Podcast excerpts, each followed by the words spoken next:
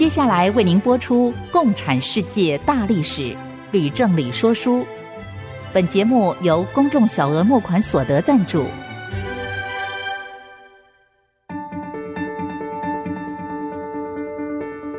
共产主义的兴衰影响近两百年来的全球局势。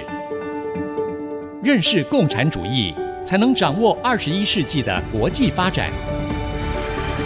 全球视角，大历史观点，欢迎收听《共产世界大历史》，吕正理说书。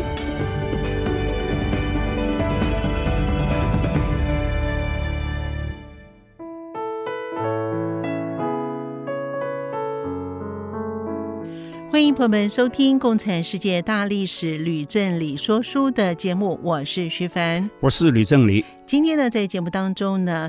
老师呢，要给我们听众朋友呢进行第四十二讲文化大革命的始末。哎，这个题目我觉得好，因为我。对这个题目我非常的有兴趣哦。那另外呢，我们的节目呢也会在 Apple Podcast 跟 Google Podcast 上架。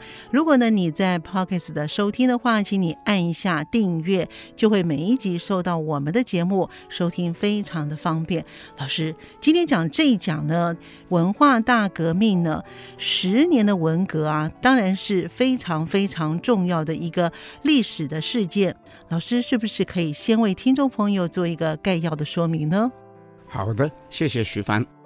文化大革命的历史当然重要，嗯，不过我认为，如何才能够客观清楚地去认知这一段史实哈，那就更重要。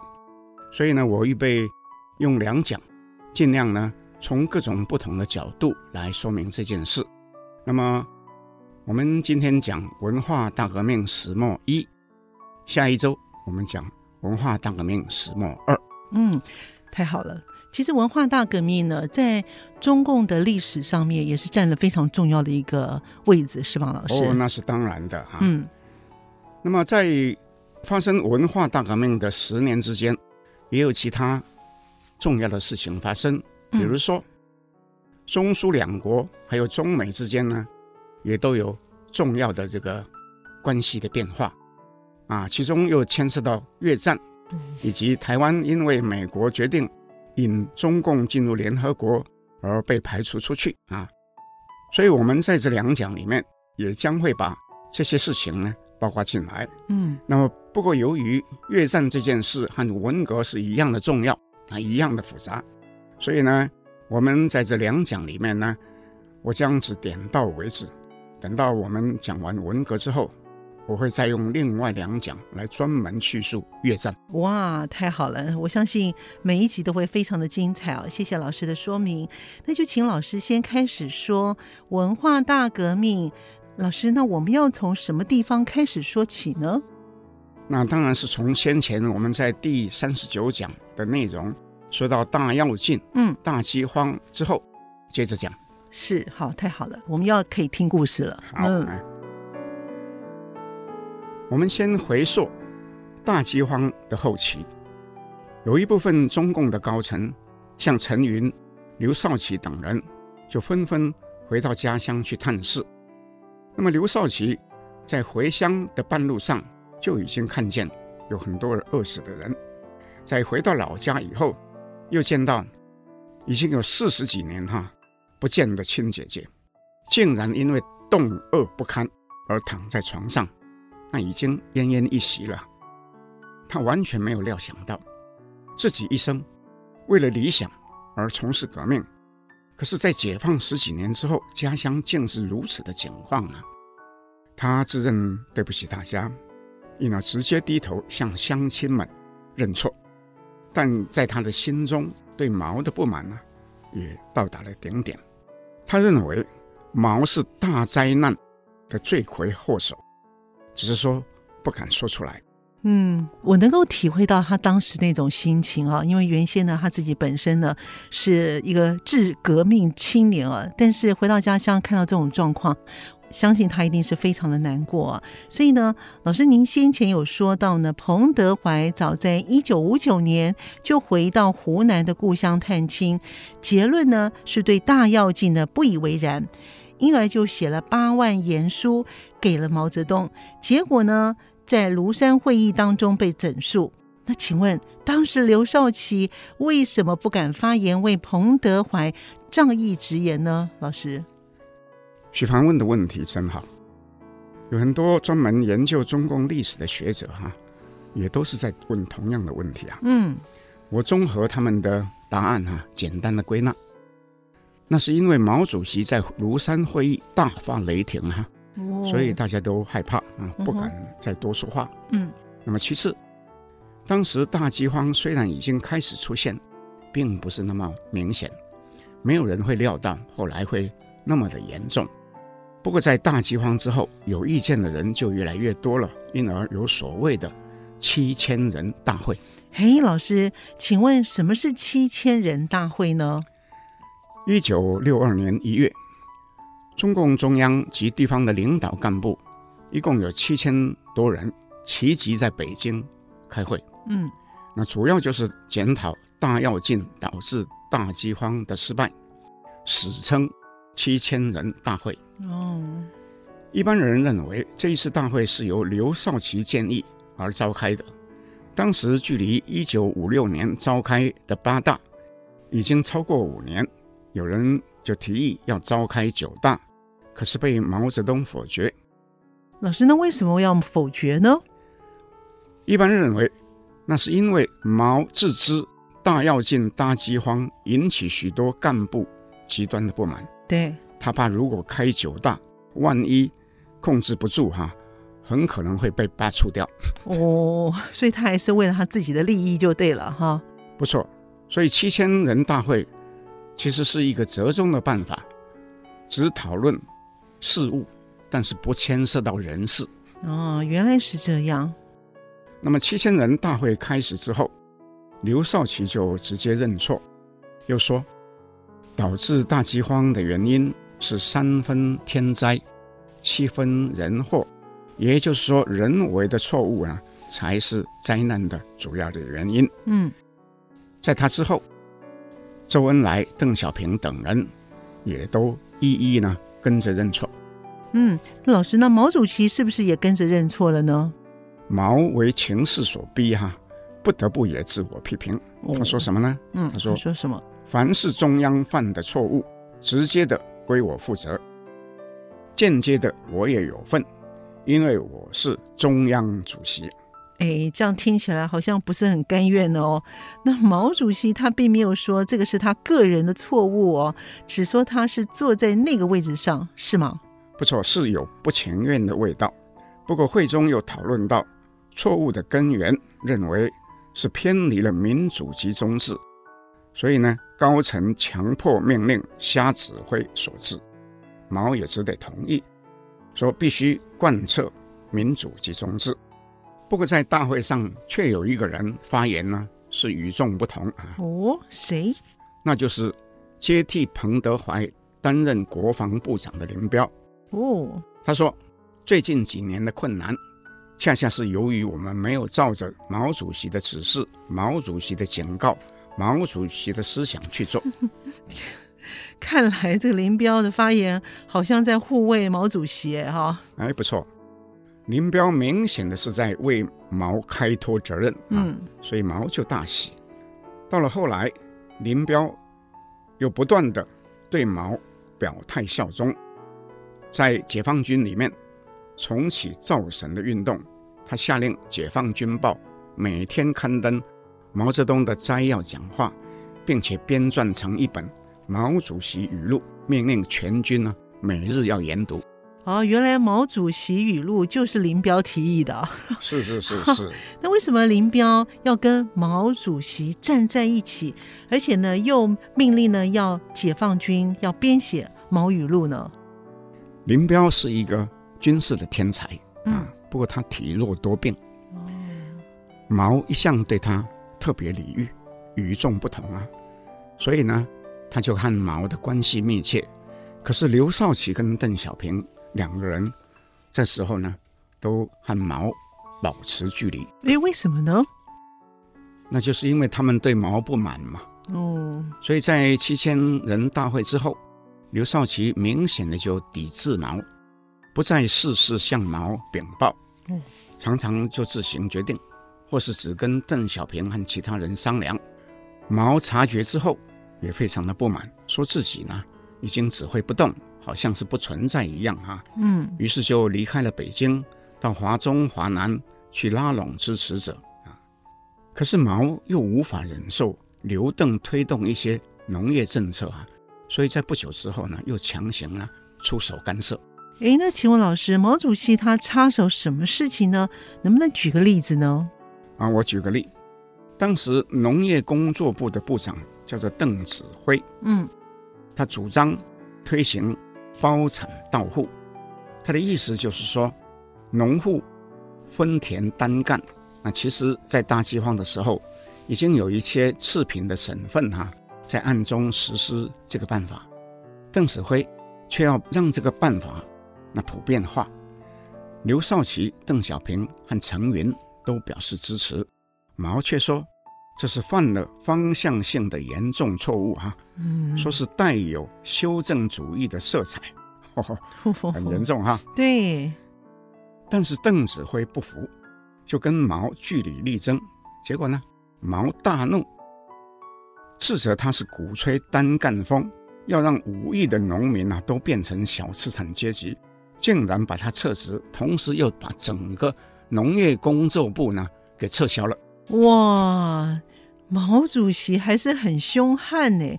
那后来呢？那从此以后啊，就没有人敢再提包产到户。毛却因此认定资产阶级有可能复辟，决定要重提阶级斗争。这下子后面人辛苦了。我们不过呢，先到这边，我们休息一会儿，马上回来。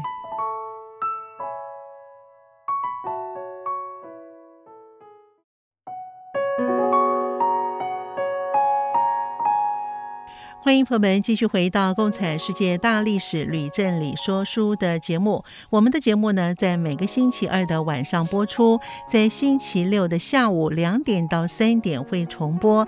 老师，刚才您说毛主席害怕资产阶级复辟，又重提阶级斗争。我猜不只是在国内，也要和赫鲁雪夫所代表的苏修进行斗争吧？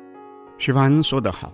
当然是要跟苏修斗争啊！嗯，不过我必须说明，毛虽然对刘少奇、邓小平都不满，但在他的眼里，两个人是不同的。哦，为什么呢？因为刘少奇被认为是亲苏派，邓却不是。嗯，中苏交恶之后，刘少奇就处境尴尬，所以邓小平呢？就变成毛在反苏斗争当中的头号战将。哦，这时，由于赫鲁雪夫建议缓和双边的关系，要求举行会谈，毛就指派邓小平在一九六三年七月率团前往莫斯科，跟苏共主管意识形态的苏斯洛夫领军的代表团讨论。但是呢，双方是针锋相对啊，所以会谈最后还是破裂。邓小平回到国内的时候，毛又一次哈、啊、罕见的哈、啊、率同党政要员到机场迎接哈、啊，嗯，表示呢全党是团结一致支持邓小平。不过呢，中苏论战呢从此就升高了。哎，老师，那毛主席对于苏联也凶得很，是吗？但，是啊。毛甚至亲自指导相关的人员撰写一篇攻击苏共的文章，刊登在《人民日报》和《红旗》杂志上面。此后十个月内，中共又连续刊登了八篇，后来呢，加起来九篇，总称为“九评”啊。内容呢，包括什么呢？包括史达林的问题啦，包括南斯拉夫的问题啦，嗯、还有包括和平共处的问题等等。苏共呢也发表文章反击哈，所以论战就越来越激烈。原本中共还有第十篇已经写好了哈，哦，还没有刊出哈。嗯、但是苏共中央主席团就在一九六四年十月发动政变，罢黜了赫鲁雪夫，由布里兹涅夫继任为苏共总书记。那毛主席和邓小平这么厉害，发表九篇的文章就可以把赫鲁雪夫轰下台了。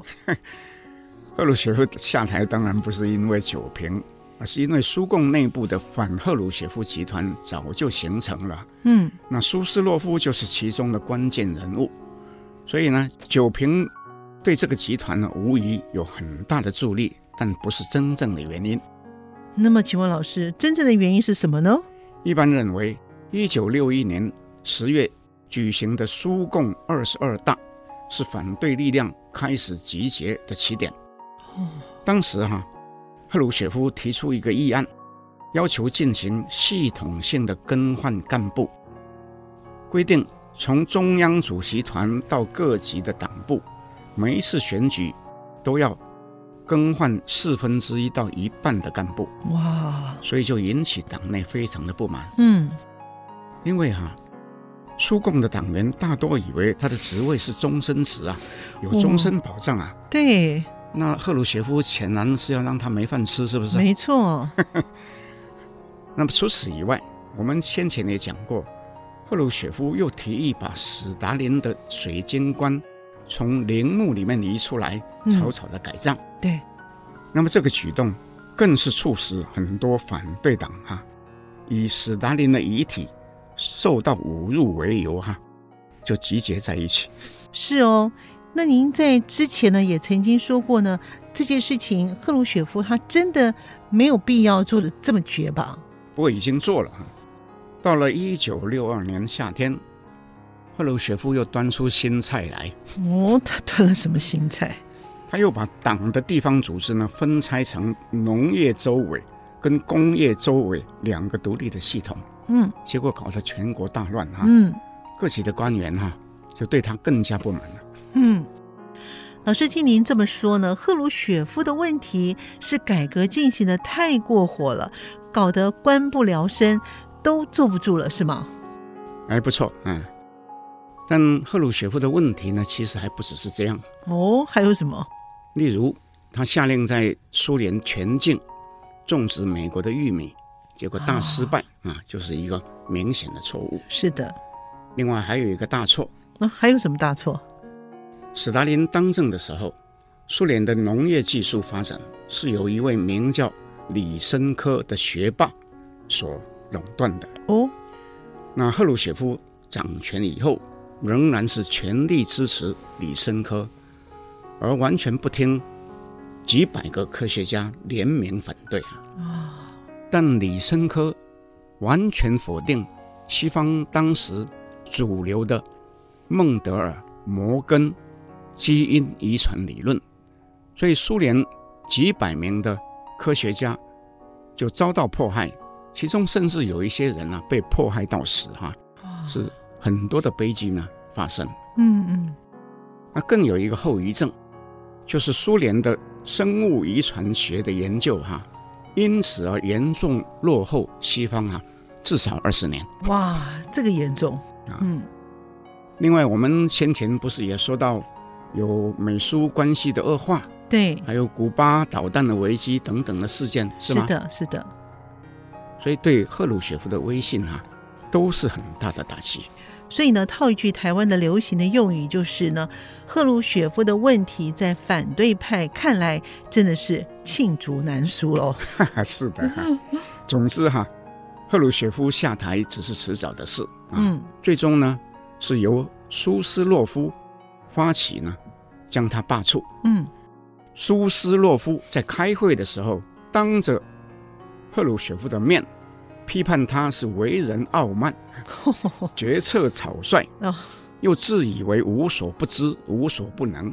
他不但是懂内政、懂外交，也懂艺术、懂农业跟科学。哈，不过我也要补充，有许多后世的学者指出。苏联的问题根源，其实不在赫鲁雪夫本人，那在哪里？而在于一党专政跟个人独裁的体制，哦，那是造成这些的错误。那赫鲁雪夫终于倒台了，我猜毛主席一定很高兴吧？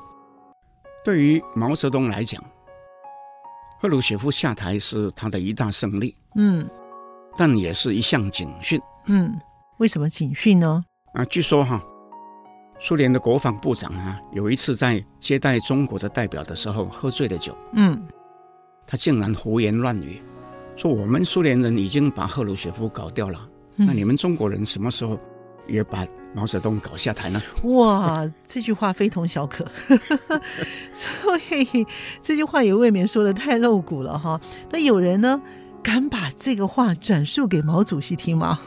毛是不是听到哈这个话哈？我不知道哈。嗯可是他是一个多疑的人，嗯，所以必然是要防范哈。中国也出现另外一个布里兹涅夫，对，是吗？没错，而他最怀疑的就是刘少奇，嗯所以毛更是决定要重提阶级斗争。在一九六三年初，他就指示对人民进行社会主义再教育的工程啊。哦，发起一个四清运动。什么是四清呢？就是清理账目、清理仓库、清理财物、清理公分。那么这四项呢，后来呢就被称为是小事清。毛又规定说要团结百分之九十五以上的干部和群众，以进行阶级斗争。换句话说，就是要清算其余百分之五的人了、哇，毛主席实在是可怕哎！每一次发起政治运动，都明白的讲要清算百分之一、百分之三、百分之五，规定的目标他很清楚哎，他真的适合当个精算师哎。徐凡说的对哈，嗯，不过还有一个问题哈，就是究竟要清算什么人呢？哦，这个是重点哦。这清算什么人呢？那小事情的内容听起来不是那么明确。根据刘少奇的解读，他认为农村里面普遍存在着严重的贪腐问题，决心要发起反腐败斗争，于是就组织大批的工作队，分赴各地去蹲点。嗯，工作队。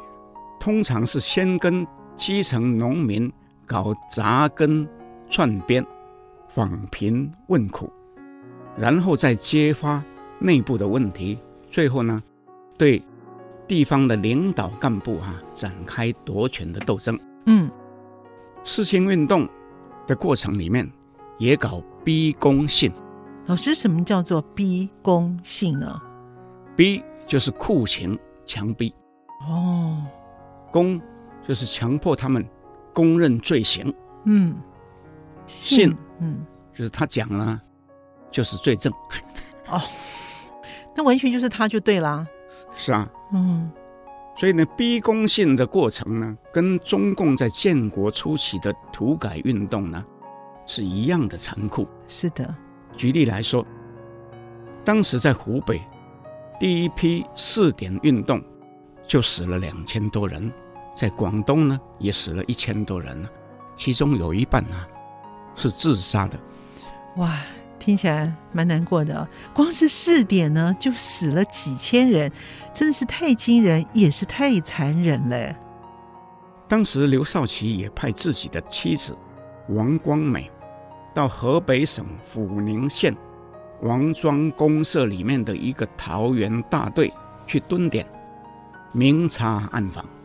最后成功地批斗了四十几名主要的干部，连大队的党部支书也被开除党籍。哇！刘少奇和王光美对这一次的桃园经验引以为豪。王光美受邀到处去演讲，桃园经验就成为各地仿效的样板。所以我以前听说过王光美的桃园经验。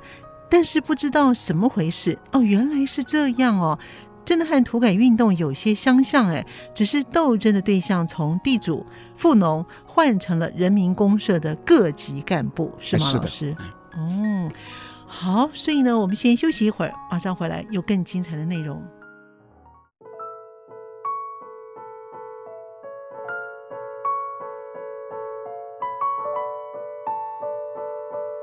欢迎朋友们继续回到《共产世界大历史吕振理说书》的节目。老师刘少奇夫妻把小四清弄得轰轰烈烈，那毛主席是不是很开心、很高兴呢？哎，当然不是啊。哦，为什么？刘少奇夫妻的作为反而激怒了毛。哎，这我想不通哎，为什么？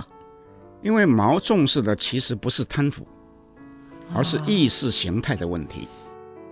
他又怀疑刘少奇动员上百万人组成工作队，到全国各地去整肃农村的干部，他的真正的意图啊是夺权。哎呦，尤其让他忍无可忍，两人啊的冲突于是就逐渐升高了。哇，那么刘少奇的处境就危险嘞。哎，不错，但刘少奇还没有足够的警觉。我说个小故事。好，一九六四年底，毛和刘少奇一起开会。毛刚刚讲了几句，刘少奇就插嘴，又长篇大论一直讲下去，讲不完。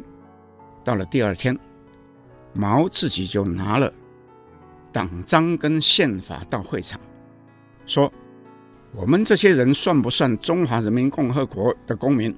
如果算的话。”那么有没有言论自由？准不准我们和你们讲几句话？哇，毛主席这个时候对刘少奇的不满已经十分清楚了。是啊，所以不久之后，毛就强行命令制定新的法条，称为二十三条。它的内容呢，主要是讲清政治、清经济、清思想、清组织。所以也是四轻，后来呢，被称为大四清。在这里面呢，毛再一次的强调阶级斗争，但是他的整肃的对象不再是农村和工厂里面的基层干部，嗯，而是要整肃党内走资本主义道路的当权派。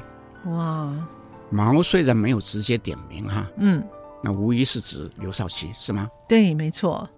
所以这时候呢，毛其实已经在筹划要发动另外一个惊天动地的运动，也就是文化大革命。对他来说，哈，四清运动已经不重要了。哇！可怕的文化大革命就要开始了。谢谢老师的详细说明啊！我到现在才终于明白文化大革命到底是怎么来的。不过呢，还要请问老师的是，毛主席他究竟是怎么样来发动文化大革命的呢？我想大家都知道，这是从海瑞罢官这出戏开始的。哦，原来是从这出戏来的。是啊，一九六五年十一月，《上海文汇报》。刊出一篇文章，它的题目是《评新编历史剧海瑞罢官》。这篇文章是由上海市主管宣传部门的张春桥的助手姚文元注明。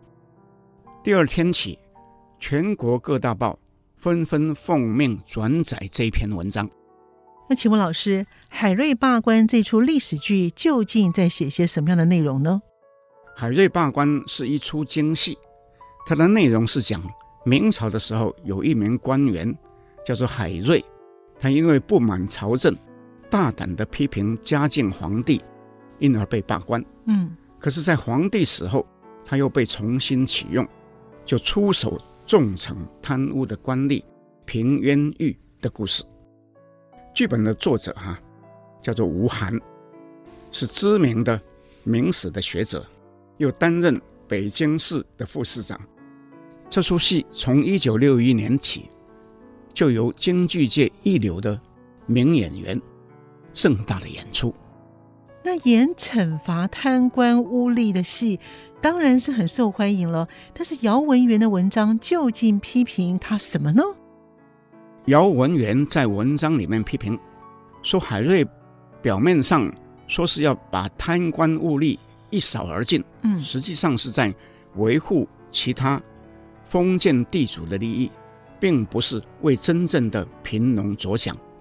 剧中写的平冤狱也是编造的，真正的目的是要呼应先前党内反对派刮过的单干风跟翻案风，要拆掉人民公社的台，以恢复地主富农的罪恶统治。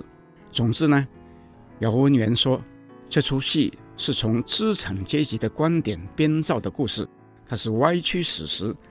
总之，一句话，并不是芬芳的香花，而是一株毒草，影响很大，流毒很广。我听老师这样说明之后呢，海瑞罢官呐、是一株大毒草，这是扣一顶很大的帽子哎。您说各大报都奉命转载，那是谁的命令呢？那是不是所有的媒体都遵照办理呢？当时的北京市委书记兼中央书记处二把手彭真，是吴晗的上司，嗯，也是邓小平的副手。他并不知道是谁在背后下令的，不过他看出这篇文章不但是影射先前彭德怀对毛的批评，也是直接针对刘少奇，因而禁止北京各报转载，同时阻止全国各地的报章杂志转载。但是他万万没有想到，在这篇文章背后的指导人，竟然是毛主席。毛主席站在背后指导这篇文章，是真的吗？事实上，毛早已派他的妻子江青到上海去和张春桥、姚文元接触，又花了九个月的时间跟两个人讨论，并且亲自修改了好几次之后呢，才发表这篇文章。那彭真拒绝转载文章，使得毛震怒，就直接的跳出来。指责北京市委啊是一个独立王国啊，他说呢，是一根针也插不进，一滴水也泼不入。那彭真只好同意报刊转载，可是已经太晚了。对，不久之后呢，他就被撤职，遭到软禁。毛同时下令将中央办公厅的主任叫杨尚昆，解放军总参谋长叫罗瑞卿。中宣部的部长叫陆定一，全部都撤职，把三个人呢跟彭真一起呢打成同一个反党的集团，改派自己的信任的人去取代。这时国防部长林彪呢却表态支持毛，他说呢，文艺这块阵地，无产阶级不去占领，资产阶级就必然去占领。这毛听了哈，大喜。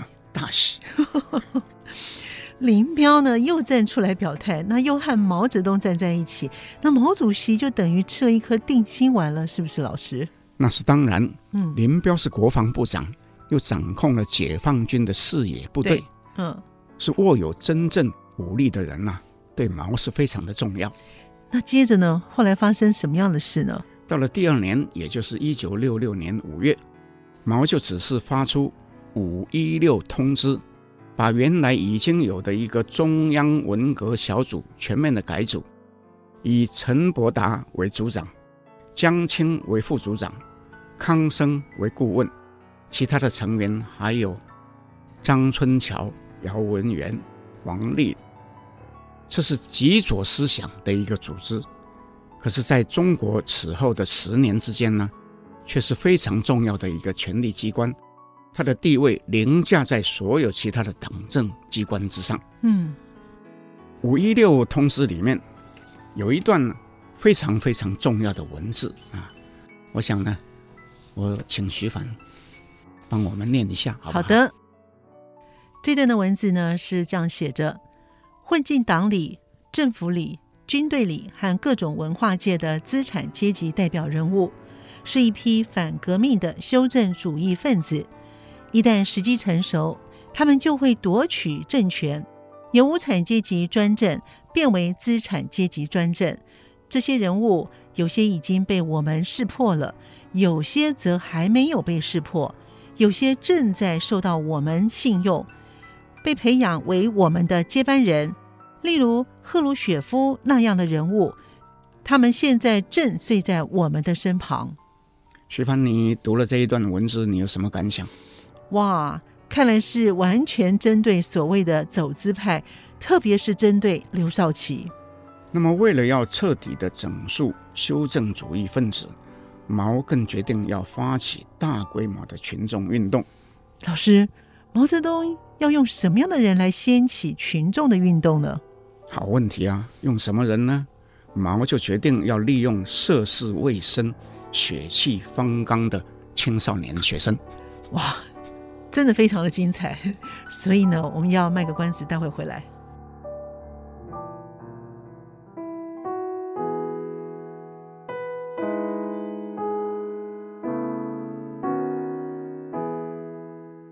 欢迎朋友们继续回到《共产世界大历史吕正理说书》的节目。我们的节目呢，在每个星期二的晚上八点播出，在每个星期六的下午两点到三点钟也会播出。另外呢，我们也同步在 Apple Podcast 跟 Google Podcast 上架。如果呢，你在 Podcast 收听的话，欢迎你按一下订阅，就会收到我们每一集的节目，收听非常的方便哦。老师，刚才您说到毛主席决定呢，利用青少年的学生来发起群众运动，具体究竟是怎么样来做呢？我们刚刚讲到中央文革小组里面的顾问康生，其实是中共的秘密情治头子。嗯。他率先派自己的妻子曹替欧到北京大学去调查，并且吸收了哲学系的书记聂元子。到了五月二十五日中午，北大的校园里面就出现了一张非常耸动的大字报，由聂元子领衔，强烈的攻击北大的校长、副校长，还有北京市委里面。负责大学教育的一名书记。这个大字报的末尾有三句口号。嗯，哪三句口号？保卫党中央，保卫毛泽东思想，保卫无产阶级专政。哇！到了当天的傍晚，北大已经出现超过一千五百张的大字报，北京各大学、中学。也出现了数以千张、万张的大字报，大字报运动啊，从此就在全国各地燃烧。原来这个大字报是这样子来的，那学生为什么会被称为红卫兵呢？那据说在五月底，北京清华附中有几名中学生在大字报上署名叫红卫兵，啊，全国学生从此就自称是红卫兵。那由于多年的造神运动，有很多红卫兵都认为毛主席是伟大的领袖，神圣不可侵犯，又以为毛主席遭到修正主义的围攻，处境危险，所以必须一起来保卫毛主席。啊，我们在第一章大字报不是讲说保卫毛泽东是想，保卫党中央吗？对。到了六月中。又有进一步发展，还有怎么进一步的发展？毛干脆指示国务院通令全国各大中小学一律停课，学生全部投入文化大革命，以响应阶级斗争。哇，这个动作让中国大陆后来的几十年里呢，真的是一场浩劫哦，所以呢，全国的学校都停课，也让所有的学生都投入文革。那现在已经事过境迁，回想起来真的是不可思议耶。啊，徐凡说的好，但坦白说啊，我也无法明白。嗯，当时北京各大院校也和清华大学一样，各自出现像聂元子一样的学生领袖。嗯。例如清华大学的学生怀大富，并且在不久之后，各校内就开始出现暴力批斗和体罚校方的领导和教授的事件。这当中有一些人顶不住，就自杀了。刘少奇和邓小平得到报告以后呢，赶忙就派出工作组到校园里面，希望呢去制止暴力。那老师。毛主席对于这件事情，他有什么样的意见？有什么样的动作或表态呢？这个很戏剧性的一个动作啊。嗯，毛主席先是悠哉游哉，于七月中以七十三岁高龄在武汉参加一项勇渡长江的活动，吸引了国内外媒体大幅的报道。啊，没错，这件事情有这个印象，也有这个报道过，没错。嗯，然后呢，他就回到北京，嗯，直接表示对北京工作组非常非常不满。他说什么呢？他说有些学校镇压学生运动，谁去镇压学生运动呢？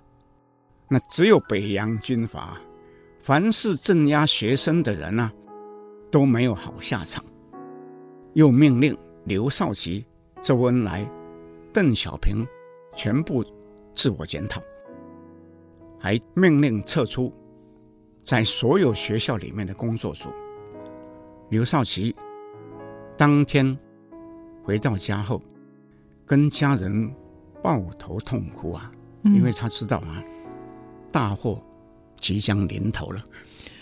但是呢，我还是不明白为什么毛主席的权力大到这样的一个程度呢？这没有办法，毛这时已经掌握了整个党政军和特务的系统。有人说哈，当初中共在延安召开七大的时候，就是刘少奇哈领头同意给了毛无限的权利哈。到如今哈，他是自食恶果。嗯。那老师后来的发展如何呢？到了八月八号，中共中央又发布关于无产阶级文化大革命的决定，宣称文革是一场触及人们灵魂的大革命。我重述一遍，是一场触及人们灵魂的大革命。毛接着就改组政治局，将原有的四位副主席全部赶下台。指定林彪为唯一的新任副主席，邓小平所主持的中央书记处也被撤除，不再开会，由中央文革小组取代。那毛泽东他又在策划些什么样的其他的事情呢？有的，到了八月中，毛在天安门广场接见全国各地蜂拥而来的红卫兵，据估计。达到了两百万人，两百万人这么多。啊、林彪在大会上说：“文化大革命就是要破四旧。什么是四旧呢？就是要破除一切剥削新阶级的旧思想、旧文化、旧风俗、旧习惯。”毛前后在天安门总共接见了八次的红卫兵，据估计呢。超过一千两百万人。由于毛说革命无罪，造反有理，鼓动革命小将要敢字当头，敢就是敢不敢的敢啊。对，毛泽东运动的暴力倾向啊，从此就没有人可以阻挡了。哇，老师刚才讲的“革命无罪，造反有理”，哎，真的是，这也是让后来许多我们知道的一些红卫兵呢，他做法真的是超乎我们想象的。所以呢，红卫兵运动呢，可以说是由毛主席领头吹风而膨胀起来的，是吗，老师？哎，不错。毛又表示，希望红卫兵到各地去串联。国务院于是下令提供所有的红卫兵。免费坐车，免费吃住，红卫兵运动于是就像野火燎原了，一发不可收拾了。是的，原本林彪在部队里面发行毛主席语录，到了这时候已经是人手一本，恐怕不止两本三本啊。红卫兵天天读这本小书，把它当作是毛主席的化身，早请示，晚汇报。